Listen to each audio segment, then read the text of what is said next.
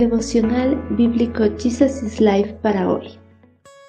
Continuamos con el estudio del libro de Segunda de Crónicas capítulo 19.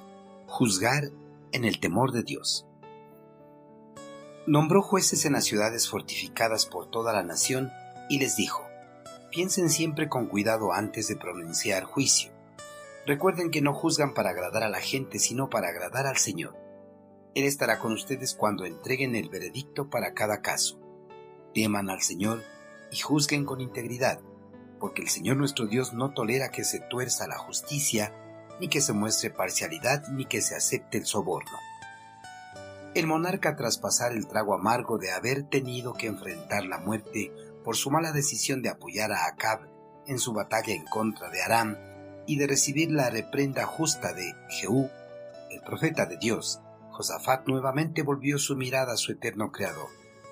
El rey inició su propia labor de reforma judicial y religiosa dentro del territorio judío, como agradecimiento a Dios por haberle librado de la muerte y no haber corrido con la misma suerte que su homólogo del reino del norte.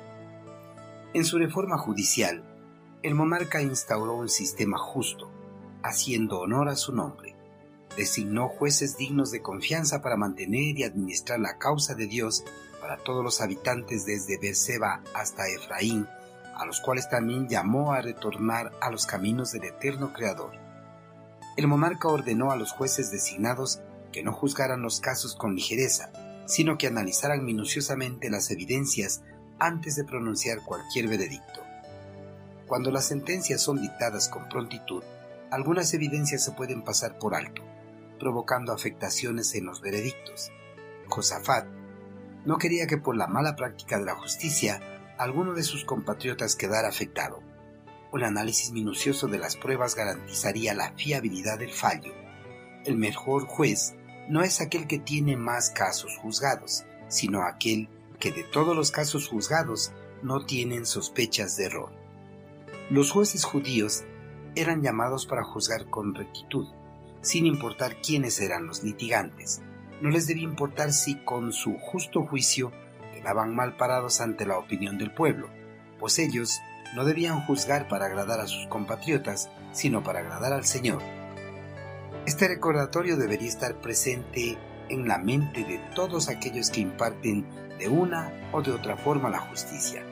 Todo aquel que hace justicia debe juzgar para agradar a Dios y no para tener felices a un determinado grupo de la población. Además, Josafat ordenó a sus jueces que juzgaran cada uno de los casos en el temor de Dios, con integridad y honradez, con lealtad a Dios. El monarca anheló que sus jueces obren con la fe valiente de quienes sirven como los representantes del Señor, con Él como su aliado constante. La totalidad de la vida del creyente se realiza en la presencia de Dios, pero un juez tiene llamado para sentarse en la silla del Señor, para juzgar la infracción de las leyes terrenales en lugar del eterno Creador.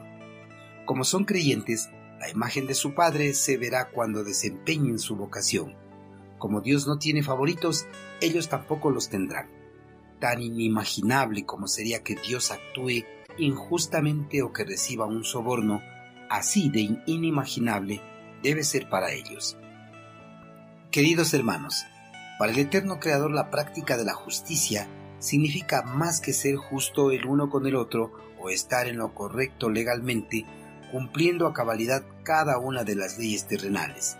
Ante el Señor, ser justo significa buscar su presencia con fe, de todo corazón, llevar una vida devota y santa delante de Él en temor reverente, huir con horror de cualquier cosa que nos pueda manchar delante de aquel que es santo.